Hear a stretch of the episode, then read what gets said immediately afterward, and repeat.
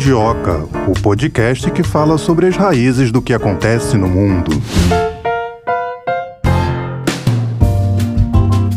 Então para mais um episódio do Mundioca. Hoje sextou em dia de falar de continente africano. Vamos seguir nessa linha, né? Semana após eleição aqui no Brasil, pós segundo turno, falar da relação do Brasil com outro país e se com esse novo governo que teremos a partir do ano que vem, se essa relação pode ficar ainda melhor, o que, que pode mudar nessa relação. Brasil se relacionando com qual país, hein, Melina? Com Angola. Angola que é considerado um país irmão do Brasil. O Brasil Brasil foi o segundo país a reconhecer a independência de Angola em 1975. O primeiro foi Cuba. A gente vai falar é, das relações comerciais é, do Brasil com Angola, também da Rússia, que é um país que colabora muito, coopera muito na área da tecnologia, na área espacial com Angola. Vamos falar das nossas semelhanças culturais. Vamos falar sobre a questão das minas em Angola. Vamos falar da questão cultural, como eu já disse. Por que, que eles gostam tanto das nossas novelas? Mas a gente conhece muito pouco do que é a cultura angolana, né, Thay? É verdade. Angola que esse ano também teve eleição por lá, no dia 24 de agosto. Tivemos o resultado das eleições em Angola. Também vale aí um tema para o nosso bate-papo com os nossos convidados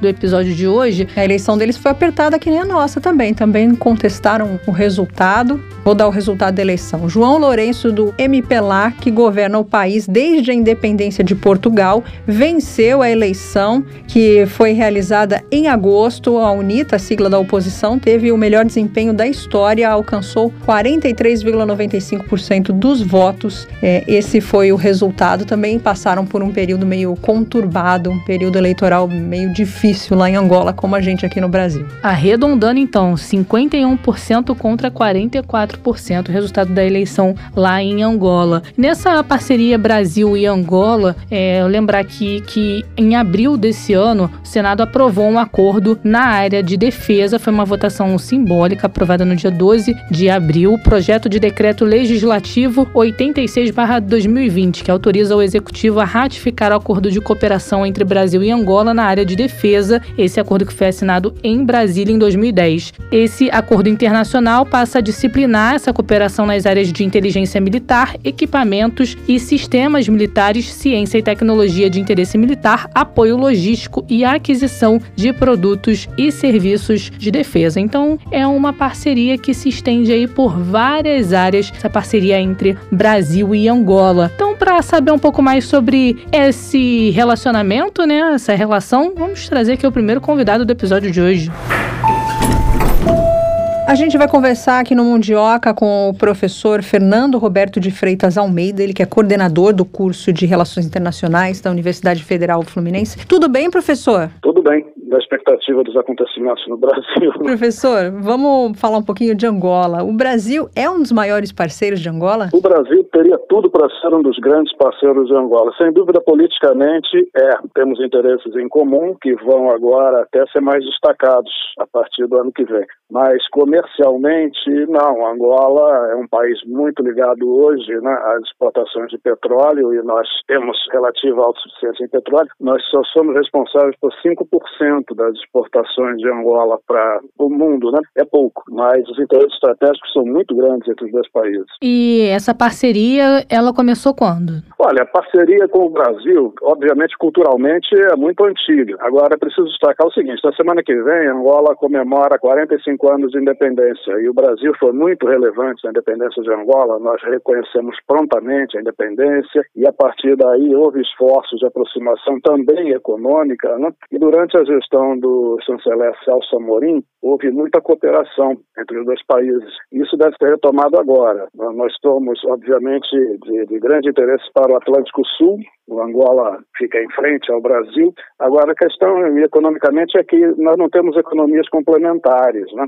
A Angola, o que ela importa do Brasil, são produtos que para nós são até banais. Nós exportamos muito para Angola açúcar, carne de aves e tal. Poderemos exportar mais produtos industrializados para lá. Isso deve ser retomado, com certeza, agora. Está até se discutindo se o Celso Amorim, enorme interesse na integração sul-americana nas relações com a África, se ele pode retomar a chancelaria. Se isso acontecer ouvindo alguém da mesma linha dele, aí a aproximação vai ser bastante grande. Professor, o senhor disse que está à espera dos acontecimentos, então não tem como a gente não tocar nesse assunto. Pode ser que o Brasil se aproxime mais de Angola com o governo Lula? Ah, com certeza, porque existe também um pano de fundo de aproximação cultural, de cooperação técnica. Isso foi feito pelo Celso Morim, pelas gestões todas que houve né, nos governos do, do PT. Na época anterior ao PT, as relações eram assim um tanto mornas, né? Fora o período do segundo PND, do general Geisel, que teve essa preocupação de assegurar petróleo para o Brasil. Isso fez com que nós tivéssemos aquele pronto reconhecimento da dependência de Angola que eu falei, mas a partir daí nós descobrimos a, o petróleo em campos, o pré-sal, então fomos ficando menos dependentes. E Angola é um país que precisa muito de petróleo, então ela vai privilegiar as relações com os grandes compradores. Né? 50% das exportações de Angola são de petróleo, 70% da receita do governo são de petróleo. Se nós voltarmos a precisar, parece que não vamos precisar por décadas, né? Vamos ver como é que vai ser. De qualquer maneira, em termos de fornecimento de tecnologias para exploração de petróleo, para beneficiamento, várias tecnologias de construção, de engenharia, isso nós temos fartas condições de nos aproximarmos mais de Angola. Então, com certeza, o que eu falei de expectativas também tem a ver com política externa, né? que o Brasil tinha ficado muito isolado no sistema internacional. E ele vai ser reintegrado. Vocês podem ver os convites diversos que estão sendo feitos para o novo governo, para participar de eventos. Isso vai ser retomado. O Brasil tinha se voltado muito para dentro nos últimos quatro anos, né? E esqueceu parceiros, até parceiros muito tradicionais, como a Argentina, por exemplo, nós esquecemos. Agora, é óbvio que ligações com a Angola tem que acontecer. Existe uma ligação cultural fortíssima, uma ligação afetiva. É pena que os angolanos sabem mais sobre o Brasil do que nós sabemos sobre os angolanos. Agora, professor, vou pedir para o senhor comentar aqui conosco quais são as áreas em que há uma cooperação entre Brasil e Angola. Olha, nós temos já uma experiência de cooperação na área da pesquisa agropecuária. A Embrapa trabalhou em Angola, Moçambique, a, construção civil, as nossas empresas estiveram ajudando a projetos né, em vários países africanos. Isso, a tecnologia de petróleo, nós, os brasileiros nem sabem, eu não lembro que aqui nós temos o Centro de Pesquisa de Petróleo da Petrobras, na Ilha do Fundão, que é o segundo maior centro de pesquisa de petróleo do mundo.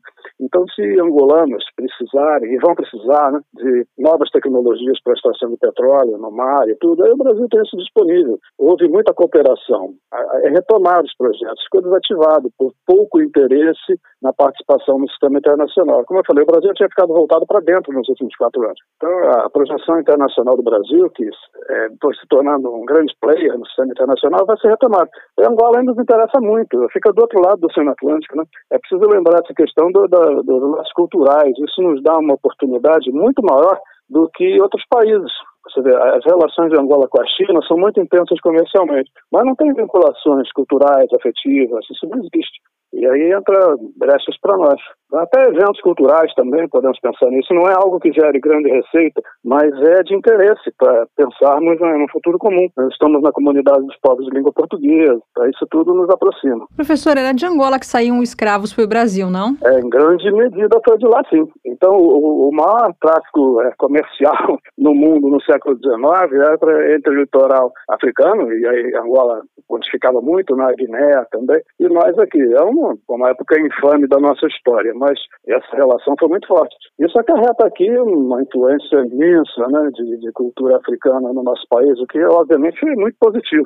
Lamentavelmente veio dessa forma infame de relacionamento. Ah, isso agora é algo também que pode nos aproximar, a gente rever isso tudo, né, valorizar a herança cultural e procurar aqui no Brasil promover uma equiparação dos descendentes daquelas pessoas que foram escravizadas e vieram para cá condição tão horripilante, né? Isso é algo que também pode nos aproximar. Até para os angolanos também nos ajudarem a nós recuperarmos essa memória aqui. Ah, em grande medida, eles têm uma, uma com certeza, eles têm uma, uma, memória totalmente diferente da nossa a esse respeito. Então, revalorização, eventos culturais, né? mudança de currículo nas escolas, isso tudo nós podemos fazer aqui. Deve ser feito, né?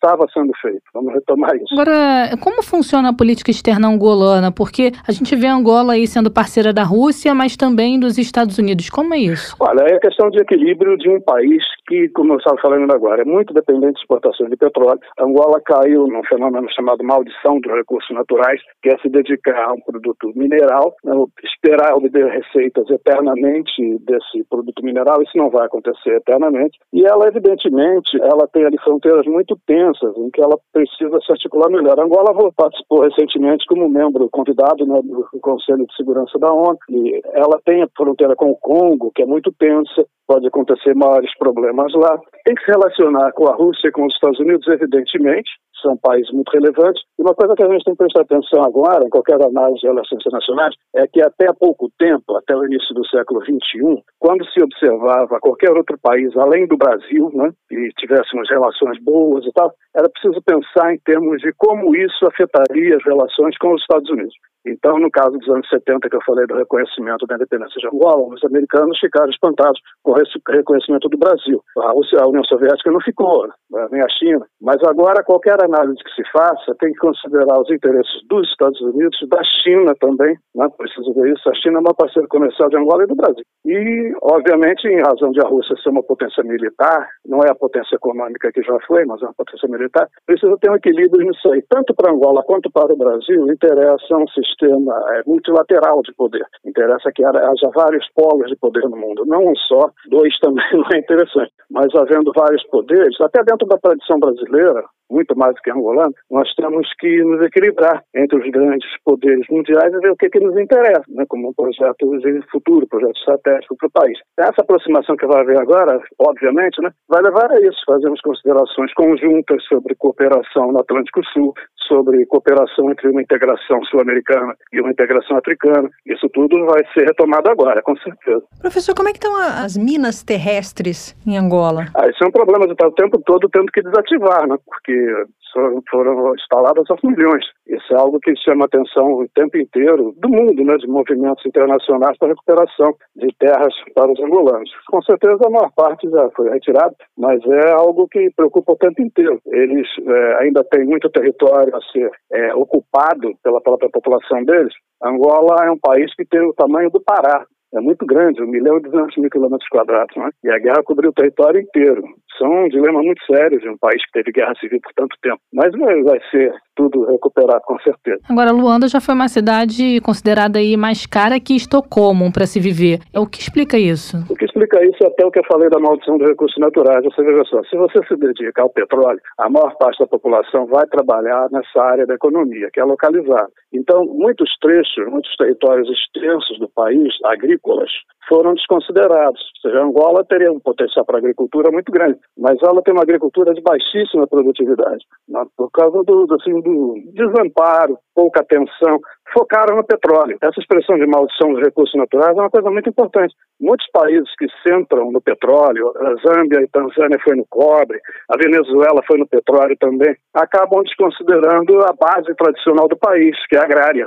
Então tem uma produtividade muito baixa. Né? Isso acarreta ser caro. É, inclusive porque os produtos, se a agricultura local é deficiente, os produtos são importados. Né? E aí encarece. E Angola ainda tem uma outra característica, ela protege vários setores da economia para tentar fazer com que eles se desenvolvam. Mas isso demora muito tempo. Né? Para você até exportar para Angola, tem procedimentos burocráticos muito pesados lá no país. Quer dizer, é caro por conta disso. Cidade isolada, durante muito tempo ela ficou muito isolada por causa da guerra civil. E ainda tem essa questão das importações, que vem de vários lugares. Professor, e como é que está a questão política em Angola? A gente teve a eleição faz pouco tempo, né? Pois é, a eleição lá foi problemática porque venceu o presidente João Lourenço, né, no dia 15 de setembro. Ele teve perto de 52% dos votos, foi muito contestada pela oposição. Mas a Justiça Eleitoral deu razão ao partido vitorioso, né, continua no poder. É, vai ter ainda bastante insatisfação da UNITA e dos outros grupos por conta dessa eleição. Eles consideram que foi irregular e tal. Mas, de qualquer forma, ele é presidente eleito. Então, vamos ver como é que vai acontecer. Tem essa, essa clivagem muito antiga lá, né? do MPLA como país, o partido principal, e uma oposição que já esteve em guerra né, contra o partido no governo, vai continuar durante algum tempo, evidentemente, esse tipo de insatisfação. Então não é uma, uma coisa nova, né? Já convivem com isso há bastante tempo. Vamos torcer para dar certo. Semana que vem, como eu falei, tem essa comemoração dos 45 anos da independência. Se já tivéssemos estabilizado aqui a situação política brasileira, nós poderíamos ter uma participação muito boa nesse evento. Agora vai, aqui vai passar em brancas nuvens, com certeza nós não vamos prestar atenção nisso. É uma pena. Agora vamos relembrar aqui um episódio em 2008. Algum, muitas construtoras brasileiras estiveram presentes no boom imobiliário que Luanda viveu. Essas construtoras, elas continuam por lá? Olha, acontece o seguinte, elas ficaram com os ativos lá, mas numa coisa assim muito paralisada em razão do que houve aqui com a Operação Lava Jato e o desmonte dessas empresas. Até porque elas foram projetadas para atuar fora do Brasil a partir da expertise que elas já tinham aqui. Então elas foram para vários lugares. Tá? Com a crise de 2008, houve um baque da economia mundial. E aqui dentro houve, em grande medida, o desmonte dessas empresas, por um equívoco daquela operação, que ao invés de prender os executivos envolvidos com corrupção, acabou prejudicando muito as empresas. Mas, de qualquer forma, isso é algo que se retoma também, né? porque ah, o Brasil tem uma tradição de grandes empresas de construção civil. Elas foram alavancadas aqui pelos nossos próprios grandes projetos de desenvolvimento, né? desde planos de metas. Então, as obras que ficaram por lá, se houve obras inacabadas, eu não acompanhei isso, vai haver a condição de elas serem retomadas com uma política externa que se preocupe com isso, coisa que nós não tivemos aí nos últimos quatro anos. Professor, eu queria que o senhor falasse sobre o papel que o Brasil teve na reconstrução de Angola depois da guerra. Eu conversei com uma pessoa que esteve lá e que me disse que houve um tempo que não havia nenhum animal é, para se comer lá em Angola. Isso é verdade? É, é verdade, a guerra foi muito destrutiva. Não se imagina uma guerra civil cobrindo um país desse tamanho, com uma população muito pobre. Angola é um país de IDH muito baixo, ela está na posição 148 no IDH, o Brasil 87, com pouquíssima infraestrutura, então realmente foi tudo devastado. Aí se vê até uma expectativa frustrada que houve em vários lugares quanto ao protagonismo brasileiro. Nós fizemos alguma coisa, mas do ponto de vista óbvio dos receptores da, da nossa ajuda, da nossa cooperação, nós poderíamos ter feito muito mais. A imagem que se tinha do Brasil lá fora era um país rico, que estava disposto a colaborar, que poderia investir, cujo governo poderia se interessar por desenvolver esses seus países. Mas aí não se vê que o próprio Brasil tem vulnerabilidades enormes. Né? O Brasil tem carências sociais imensas. Então, uh, por mais que tenha tido boa vontade de ajudar, sempre poderia ter feito mais. Agora, a boa vontade não basta, a gente tem que ter recursos para isso. E aí você pode até ver que nos últimos anos foram feitas muitas críticas ao Brasil ter investido em países da América do Sul e não ter investido aqui. A questão é que nós investimos aqui também. Mas aí é fácil você dizer assim, fez um metrô não sei onde e não fez aqui, né? fez um porto não sei onde e não fez aqui. Não, até fez. Né? Agora, do ponto de vista do outro, especialmente um país africano bem mais pobre do que nós, é aquela ideia, ah, o Brasil é uma grande potência, ele vai ajudar mais. Isso não é recurso para ajudar. Quer dizer, tem que ter intenção, vontade, capacidade de execução estávamos fazendo isso. Dá para voltar a fazer, que eu estou dizendo o tempo inteiro. Apesar de que, aí entrando de novo na situação brasileira, o orçamento do ano que vem está sendo discutido essa semana. Né? Nós nem sabemos o que, que vai haver de dinheiro para investimento aqui. Né? Isso, durante algum tempo, vai prejudicar a cooperação com países mais pobres do que nós. Agora, a Angola é considerada uma potência pela África? Não, ela é considerada um país relevante, a segunda maior produtor de petróleo da África. Agora ela fica atrás do Egito, da África do Sul, da Nigéria, né? é muito pobre. Agora, como petróleo é uma potência, sim. Potência, inclusive, uma potência mundial em petróleo, segundo o maior produtor da África. Mas né, a desigualdade é muito grande. Isso não difere de nós, né? Extrema desigualdade, né?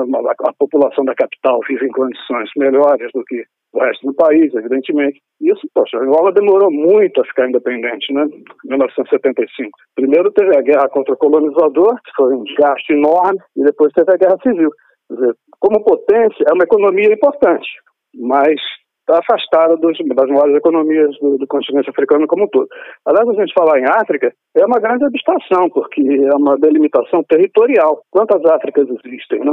São acho que 54 países na Organização da Unidade Africana, e eles são muito, muito, muito, muito diferentes. Uh, os mundos que existem lá, você tem o mundo islâmico, você tem a África subsaariana, em cada uma dessas áreas vai haver alguém que se destaca, óbvio, né? E esse vai ser mais conhecido do que os outros. Angola fica ali, ao lado da África do Sul, né? Tem a Namíbia separando. é muito complicado. A África do Sul exerce um poder de atração enorme naquela região tem que saber lidar com eles também. Agora, professor, Angola colocou os portugueses para correr em 1975 e recentemente colocou também a Igreja Universal do Reino de Deus para fora do país. Será que o senhor podia comentar esse fato? Bom, aí veja bem, o que é essa igreja que você citou? Ela é uma espécie de uma franquia religiosa muito grande, um sincretismo religioso que foi feito pelo autodenominado bispo de Macedo, né? E eles se estabeleceram em muitos, muitos lugares. Em Angola houve atritos com a direção local e a direção brasileira. E, lamentavelmente, esses atritos não são de cunho teológico, né? esses atritos são de cunho estritamente financeiro. A direção local desses templos, em tese brasileiros, né? não aceitou os ditames que estavam vindo daqui e romperam. Isso não aconteceu só lá, não.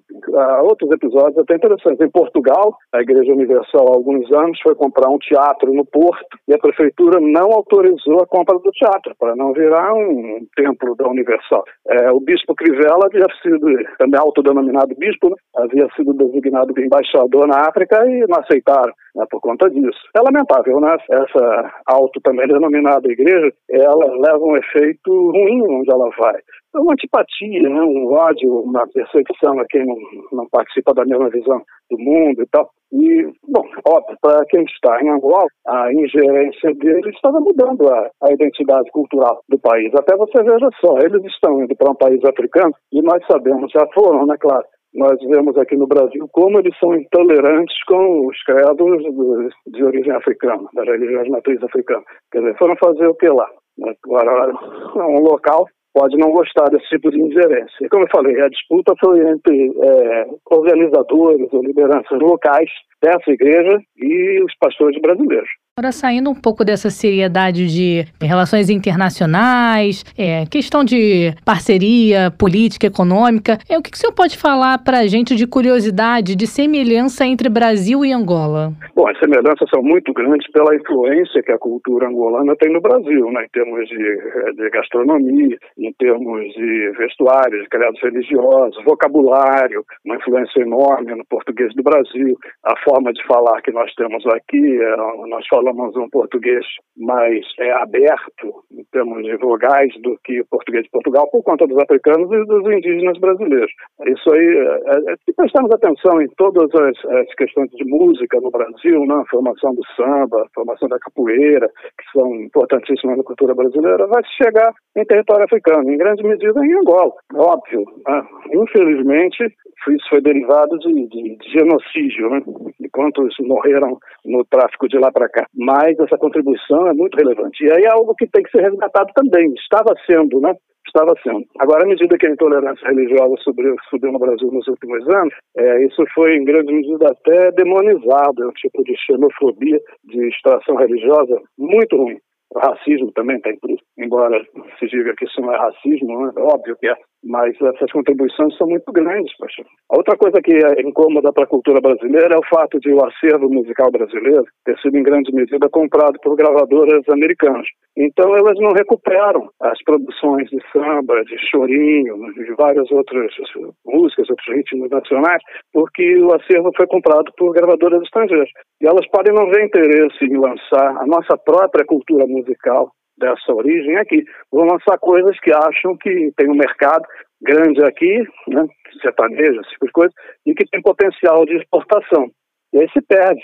Vamos ver o que, vai acontecer com a recuperação do Ministério da Cultura, que é algo muito importante, está se anunciando que, obviamente, vai ser reestruturado, e com alguém ligado ao, ao meio cultural brasileiro, é, só ver que nós tivemos já Gilberto Gil participando no Ministério da Cultura. Isso tem que, que, que voltar. E aí volta isso tudo, óbvio. Imagine assim, um estado como a Bahia, por exemplo, que tem uma influência africana enorme, né? como pode ser relevante na reconstrução da área da cultura no Brasil. O senhor falou aqui na, nessa nossa conversa que os angolanos têm mais carinho pelo Brasil, pelo brasileiro, do que o inverso. Eles gostam muito das nossas novelas, não é, professor?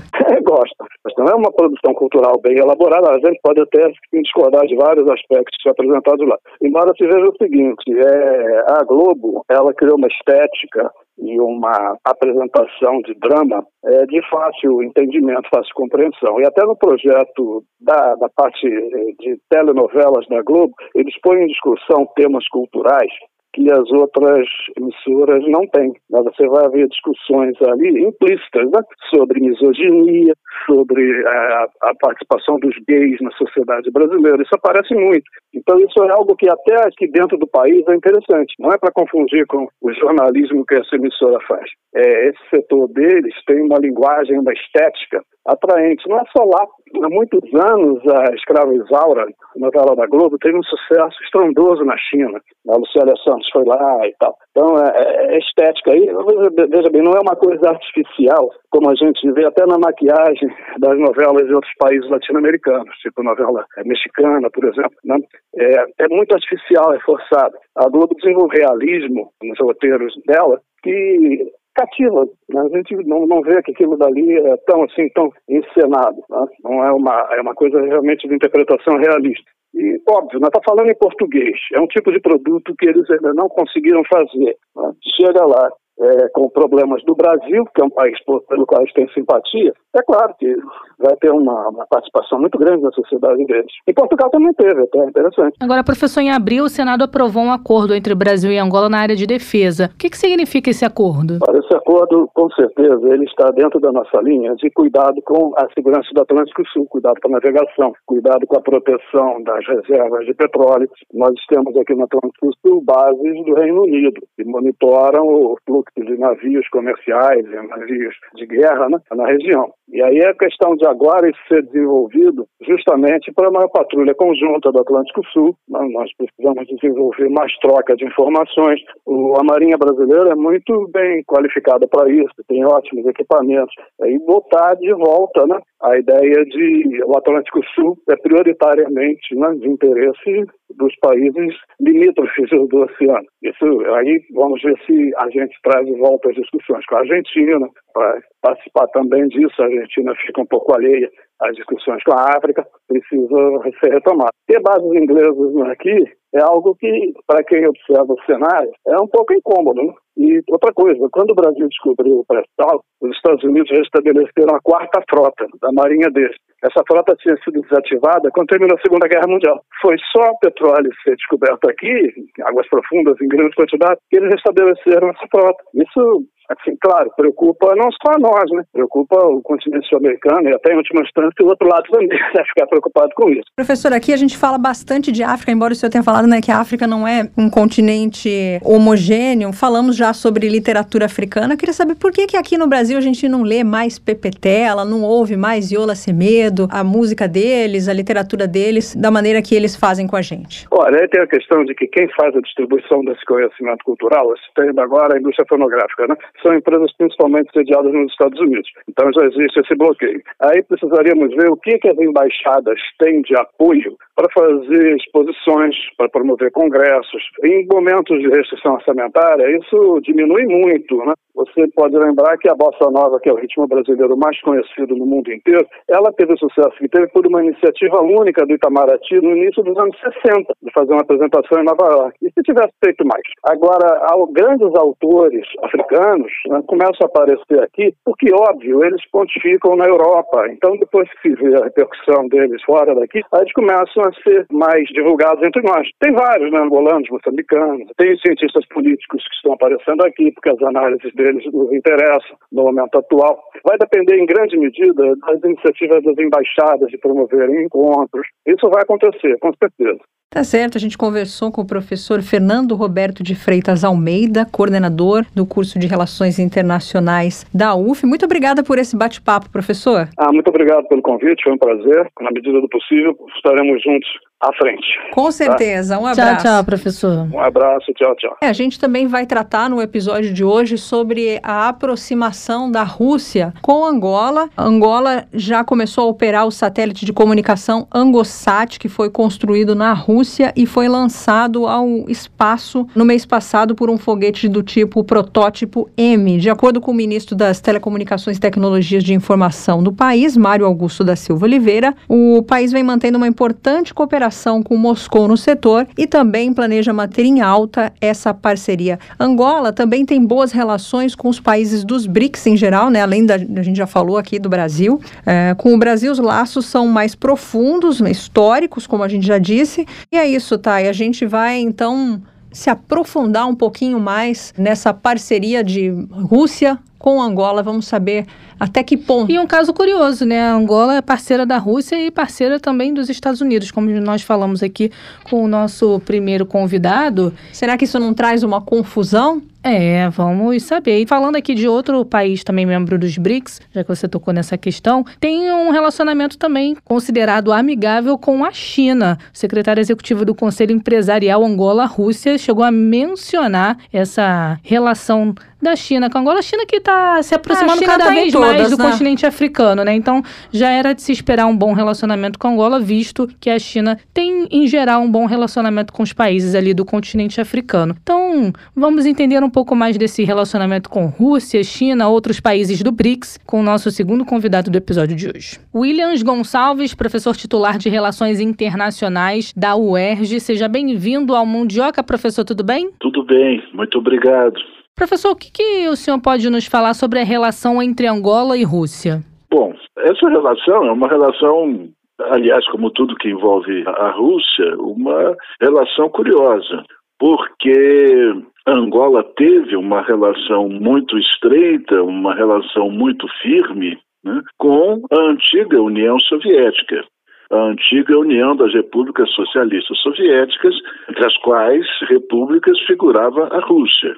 A União Soviética deixou de existir no início da década de 90 e passou a, a existir a Federação Russa, cujo país mais importante é a Rússia. Portanto, do ponto de vista jurídico, do ponto de vista eh, formal, né? As relações são relativamente recentes, não é? mas nós sabemos que, na verdade, elas são bem mais antigas, porque essa separação, do ponto de vista é, assim objetivo, é um tanto ou quanto artificial. Portanto, os, os, angolanos, vamos dizer, têm já um histórico de relações com os russos. Não é? Agora, o, o, que, o, o que tem mudado são as circunstâncias, eh, evidentemente. Né? Quando falávamos da União Soviética, falávamos de um país eh, comunista, oficialmente comunista, que se apresentava como um país comunista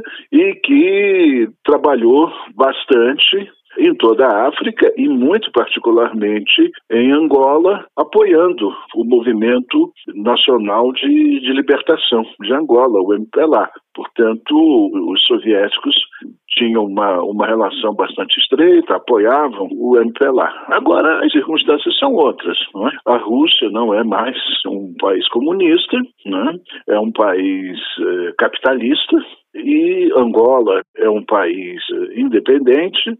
As questões eh, internacionais que emolduram essas relações também são diferentes. Não estamos mais na, em Guerra Fria, isso é um capítulo passado da história, e, dizer, naturalmente, o, o que o que Angola e, e Rússia é, perseguem no seu relacionamento mútuo é extrair as maiores vantagens possíveis de uma ação é, cooperativa dos dois estados com a finalidade de promover o padrão de bem-estar social das respectivas sociedades. Professor, o senhor falou um pouquinho da história, né, da amizade desses dois países, mas trazendo agora para o presente, Angola votou a favor da resolução da ONU que condena a adesão das quatro regiões à Rússia. Como é que Moscou encarou essa atitude de Angola? Eu acredito que encarou com naturalidade e realismo, porque a primeira atitude de Angola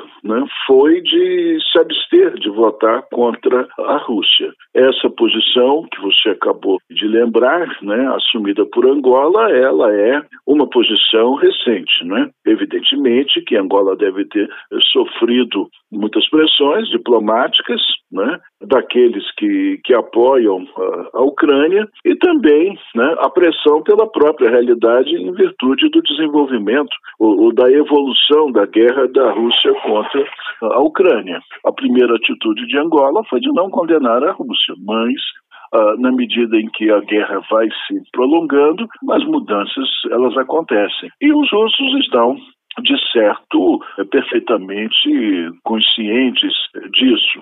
É? devem entender, não devem ficar satisfeitos, é, evidentemente, mas devem entender a situação de Angola, as condições de, de Angola. Agora, diante desse bom relacionamento entre Angola e Rússia, como a Rússia poderia ajudar a Angola? Bom, há toda uma, uma pauta né, de, de intercâmbio econômico, né? Prestação de apoio é, científico, tecnológico por parte da Rússia, né? o comércio entre os dois estados né? e também ajuda, a cooperação técnica é, científica que a Rússia pode prestar a Angola. Né? Como eu disse, não vivemos mais a, a, a Guerra Fria, as condições é, são outras, de modo que a questão ideológica não tem mais o peso que teve no, no passado, de modo que as relações elas se baseiam né, na expectativa de vantagens mútuas, é? procura-se é, ajustar né, a expectativa de cada uma ao que é ao que é possível. Né? E agora, do ponto de vista da Rússia, eu creio muito, muito importante a Rússia ampliar e, e fortalecer o, o seu leque de relações, especialmente na África, né? uma vez que a Rússia é fortemente pressionada pelas potências da OTAN. E a Rússia, como membro do BRICS, deve ter todo o interesse em ampliar, diversificar e fortalecer suas relações, principalmente no mundo em desenvolvimento. Professora, a Rússia construiu um satélite para Angola que está previsto para ser lançado esse ano. O que é que isso representa para um país como Angola? Representa muita coisa, muitas possibilidades, não é? Porque os satélites eles permitem um autoconhecimento do país, não é? Quer dizer, o satélite permite o mapeamento do território, a, a identificação de riquezas até então não percebidas, né? no que diz respeito à agricultura, eh, contribui com o, o, conhecimento meteorológico. Portanto, para um, um estado do mundo em desenvolvimento que ainda não alcançou esse estágio tecnológico capaz de produzir eh, satélites, esse tipo de ajuda prestada da, pela Rússia é muito valioso. Assim como a, a ajuda que o Brasil eh, prestava por meio da Embrapa, por meio da Fundação eh, Oswaldo Cruz. Né? E, esse tipo de ajuda é muito, é muito valioso e os países amigos eles estabelecem suas relações nesse patamar, né? procurando eh, prestar ajuda àquilo que vai facilitar a, a luta que esses países travam pelo desenvolvimento econômico e social. Agora, professor, a China também está investindo mais na Angola? Se tiver, como está sendo esse investimento? Olha, a, a China tem uma longa história de cooperação com a África de uma maneira geral. É muito comum os defensores do status quo, ou, ou mesmo aqueles que não conhecem muito, muito bem a relação da China com a África, né, falar em oportunismo da China como uma potência colonizadora dos, dos novos tempos. Né, e isso, isso não é correto. Essa ideia não é correta. A China tem uma relação bastante antiga com a África. Vale lembrar que a China foi um dos países que teve uma ação destacada na Conferência Afro-Asiática de, de Bandung e bem depois, já no, nos anos nos anos 60, a China tinha uma cooperação muito intensa, é? tanto que do, um dos mais destacados líderes da China, o Xu Enlai, era conhecido na China como o, o africano em virtude né, das inúmeras viagens que ele fazia à África e de toda a amizade que ele fez na África. No período dos anos, dos anos 70, a relação da China ficou um pouco dividida na África na medida em que a China disputava com a, União Soviética, a primazia ideológica na África. Mas isso também passou e, e nessa época é, pós, é, a partir da década de 80, quando a economia chinesa passa a crescer exponencialmente, iniciando a trajetória que hoje é coroada por essa posição ímpar que a China tem na economia mundial, os chineses cooperaram muito com os africanos, investiram muito na África, tanto que o crescimento econômico verificado na África né, a partir dos anos 2000, ele se deve, em grande medida, aos vínculos estabelecidos com a China. Né? O, o crescimento chinês, da mesma forma que foi, em grande medida, responsável pelo crescimento econômico brasileiro na primeira década do século XXI, também foi na África.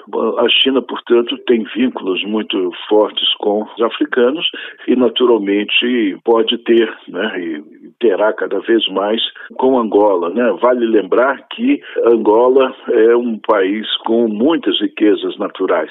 Tem muitas possibilidades agrícolas e, e Angola tem petróleo Angola tem ouro, Angola tem diamantes, né? Então, Angola precisa negociar essa sua riqueza de modo a convertê-la né, em riqueza para o povo. Não apenas riqueza, vamos dizer assim, física, mineral, mas riqueza para o povo. E acredito que os chineses podem ser importantes para isso. Professor, e essa relação boa que a China tem com a Rússia e com Angola, isso aí desagrada a União Europeia? Muito. É uma coisa que desagrada a União Europeia, é essa relação. Porque, veja, Rússia e China constituem o núcleo duro do BRICS. O BRICS é formado pelo Brasil, pela Rússia, pela Índia, a China e a África do Sul. O, o, BRICS se formou lá em 2006, ganhou um status mais elevado em 2009, quando os chefes de Estado passaram a atuar diretamente na coordenação política do grupo, e o grupo alcançou um, um outro patamar bem mais elevado a partir de 2014, quando criou o novo Banco de Desenvolvimento e o Fundo de Reparações. E do ponto de vista da União Europeia e dos Estados Unidos, nós poderíamos até é, resumir isso dizendo do ponto de vista da OTAN, a extensão do BRICS é vista como uma ameaça, uma vez né, que o BRICS tem um objetivo claramente definido de mudar a ordem internacional, criar uma ordem internacional baseada na multipolaridade, na multilateralidade e na democratização com respeito à soberania dos povos. Né? Esse é o, o programa do, do BRICS. Mas sabemos também que o BRICS tem, tem sofrido reveses o BRICS tem sido atingido é, nessa sua pretensão. E não podia ser diferente, porque nós estamos falando a respeito de, de luta política. E se o BRICS tem os seus objetivos, a, a oligarquia que domina a ordem internacional também tem os seus e não vai assistir passivamente o BRICS fazer mudanças que o enfraqueçam, que enfraqueçam essa oligarquia. Então, nós temos visto que o BRICS tem sofrido reveses, né? A começar pelo Brasil, né? o governo brasileiro, quer dizer, não, já no, para ser justo, né, o governo que sucedeu ao governo de Dilma Rousseff, o governo do senhor Michel Temer, né, já começou a se esquivar de uma participação mais efetiva no BRICS. E o atual governo aprofundou isso, né? Quer dizer, por, portanto, é, do ponto de vista político, houve uma verdadeira deserção brasileira.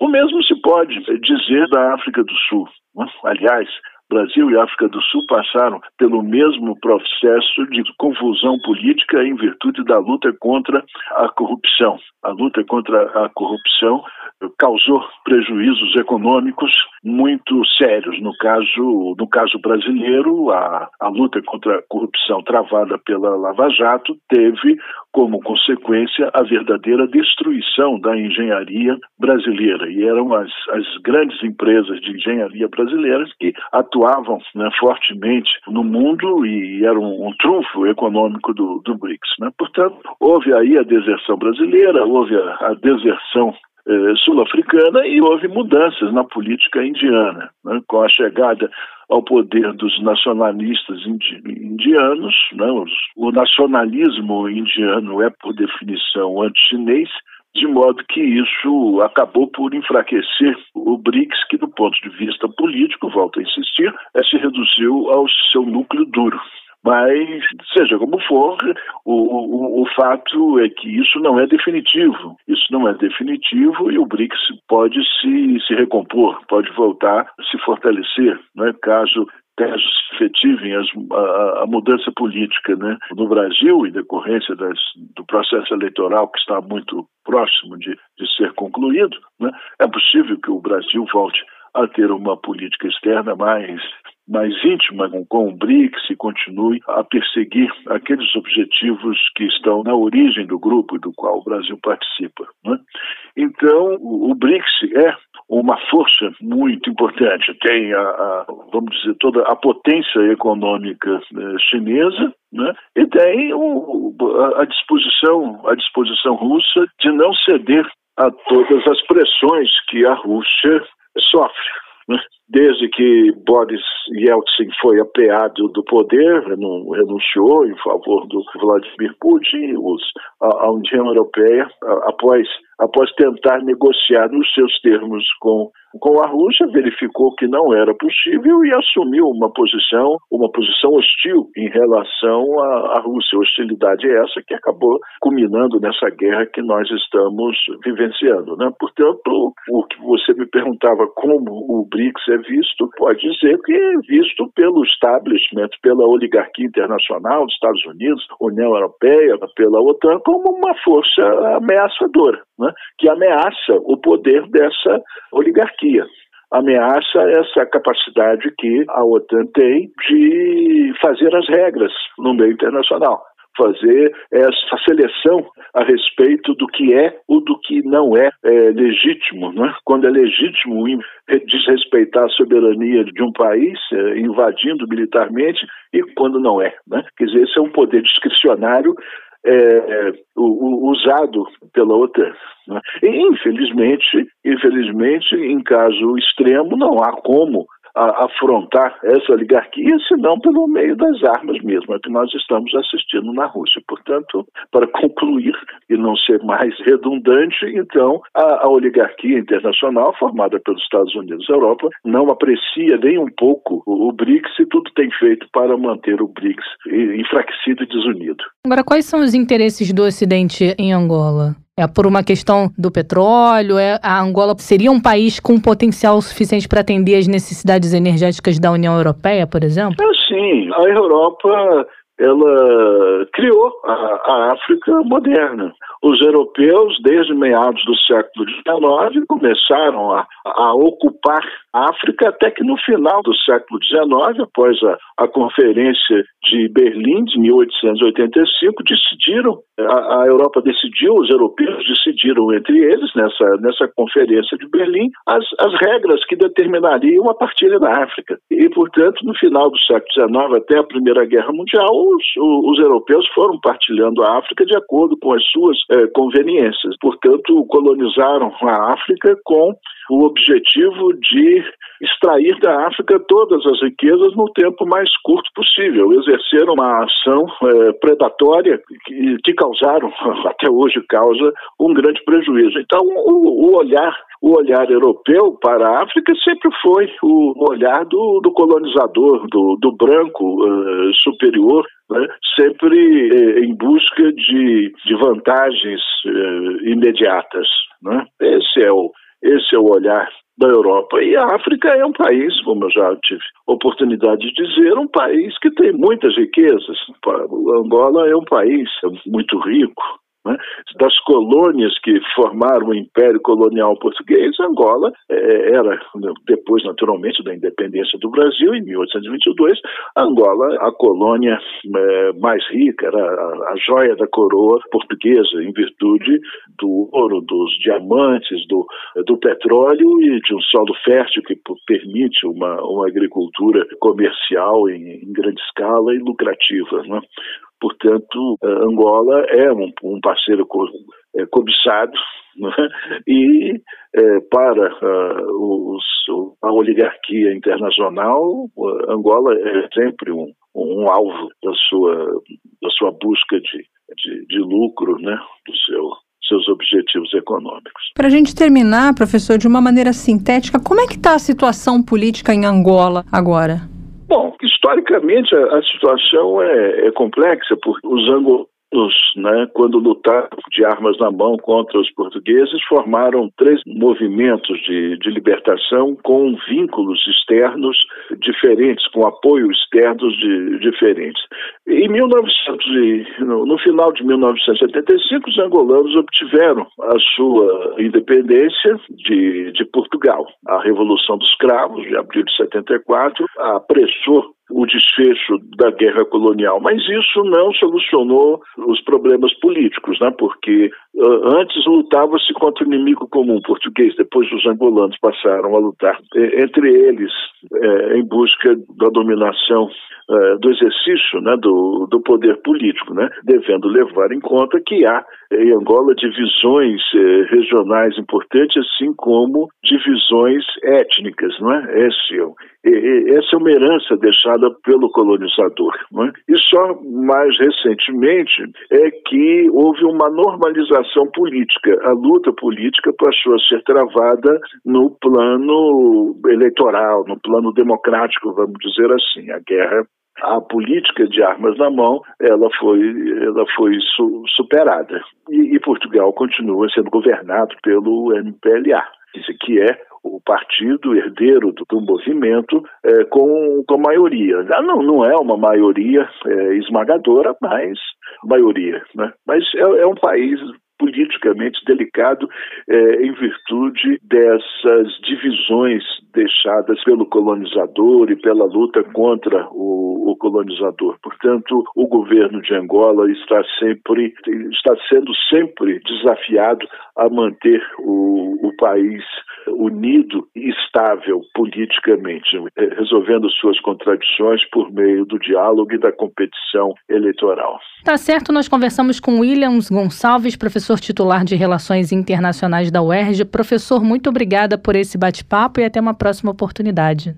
Eu que agradeço pela gentileza do convite, foi um prazer conversar com você. Muito obrigado.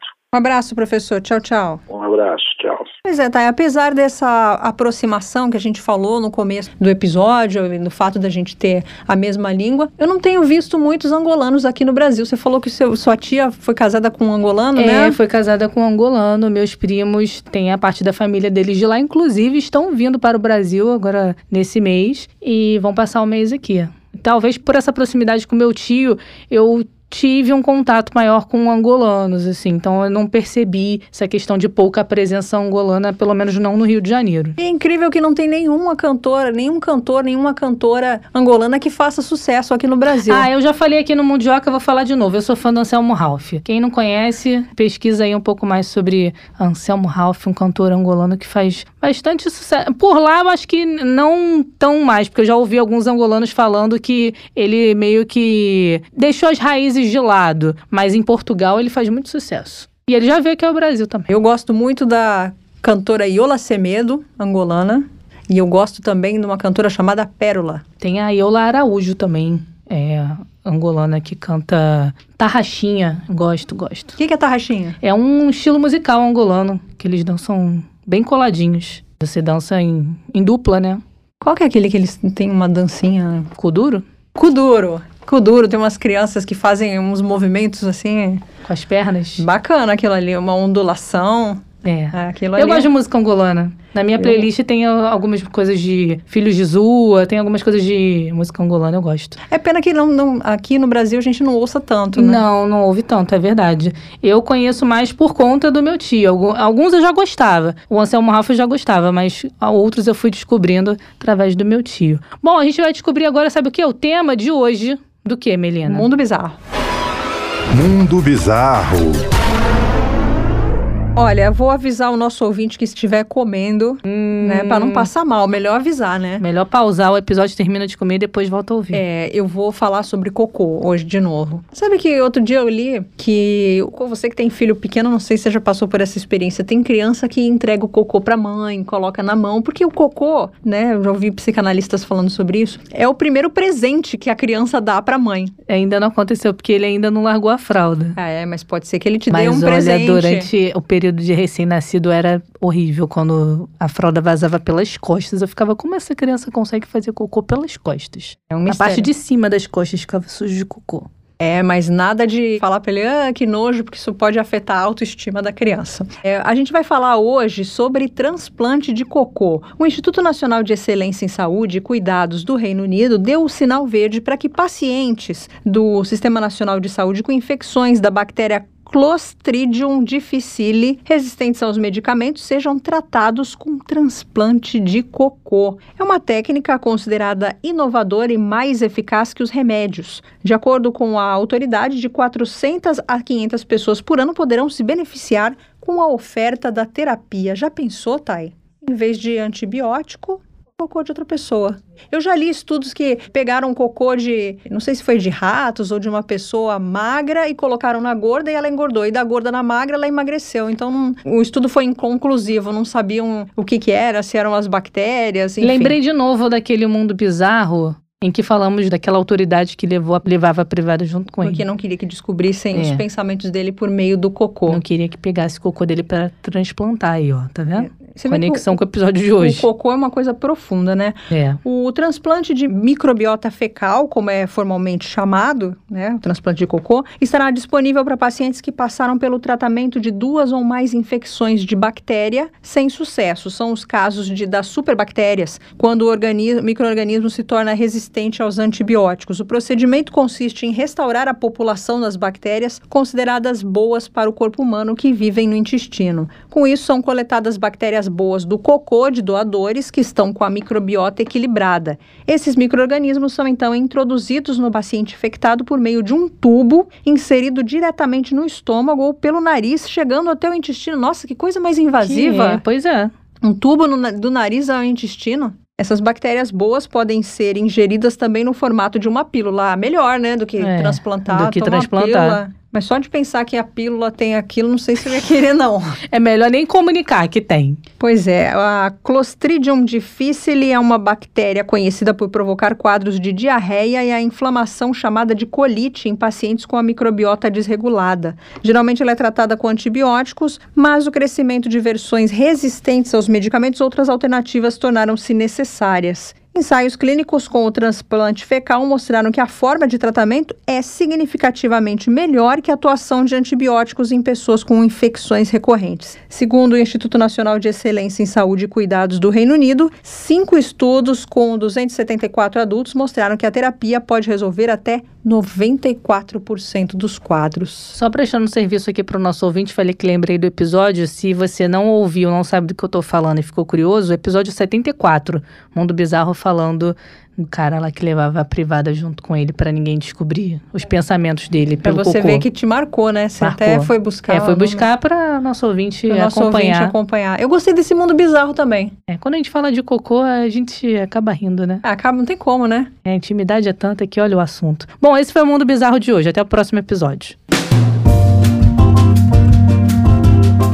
Lembrei que Melina já falou do tempo em que ela viveu na Angola. O que mais você tem pra contar pra gente desse período? Hein? Aproveitar o episódio de hoje, que esse é o tema central. Compartilhe conosco a sua experiência enquanto moradora de Angola. Foi em Luanda que você morou? Foi Luanda, mas eu também viajei para Cabinda, Lubango, que eram regiões mais no, no interior de Angola. Eu fiz uma matéria uma vez que eu, achei, eu gostei muito sobre venda de cabelo, que as mulheres de Angola gostam de comprar o cabelo da- das mulheres brasileiras, porque aqui como misturou índio com negro, o cabelo da mulher brasileira é muito bonito, cacheado, É grande. uma coisa típica, né? Só É. o Brasil que tem. Só o Brasil tem. E, você é ficou caro, lá- tá? Você ficou lá por quanto tempo? Eu fiquei seis meses. E viveu bastante coisa, né? Bastante Porque você coisa. contando parece assim que você ficou mais tempo, mas é porque foi uma experiência intensa, né? intensa, intensa. É muito diferente do que a gente é acostumado a ver. Mas gostou, né? Porque você fala de lá com carinho. Gostei, gostei. É, sofri também porque a gente sempre, num lugar que é muito diferente, a gente sente muita falta, né? Falta da, daquilo que a gente é acostumado, mas foi uma experiência muito boa, não posso reclamar. É, então aproveitei essa reta final aqui do Mundioca para fazer um bate-bola com a Melina Saad. Falamos aqui dos nossos interesses musicais, vindos lá de Angola. Agora um pouquinho compartilhando da experiência dela lá no país do continente africano. Mais um episódio que está chegando ao fim aqui do Mundioca. Lembrando aos nossos ouvintes, é possível nos acompanhar nas principais plataformas, também lá no site da Sputnik News Brasil. Já foi lá? Não foi, né? Para se manter atualizado é importante lá, sputniknewsbrasil.com.br, dá uma lida nas notícias, terminou de ler, vai lá na página inicial, aquela aba superior, e tem vários ícones. Clica no primeiro da esquerda para direita, o Mundioca, clica lá e ouve outros episódios aqui do Mundioca que você também pode acompanhar lá no site da Sputnik Brasil. Importante também seguir a gente lá no Twitter, arroba Mundioca com K. Por lá você também fica por dentro de todos os assuntos que são debatidos por aqui, confere algumas imagens de bastidores, pode também interagir conosco, conhecer um pouco dos nossos convidados. Tem convidado que grava vídeo pra gente, convidando os Mundiocas a ouvirem o nosso bate-papo. É muito bacana. É, tem convidado que além de bater um papo aqui com a gente, participa também Participa da produção. social. Participa também lá no Twitter, então vale a pena conferir, seguir a gente para toda vez que tiver publicação nova, você receber a notificação no seu celular, seguindo a gente pelo Twitter. É isso então, Thay. Acho que a gente já tá na hora da gente se despedir, né? O relógio tá, tá É, avisando que já tá, tá na hora de ir avisando. embora. Tá avisando que tá na hora de ir embora. Então vamos nessa. Tchau, tchau. Tchau. Mundioca, o podcast que fala sobre as raízes do que acontece no mundo.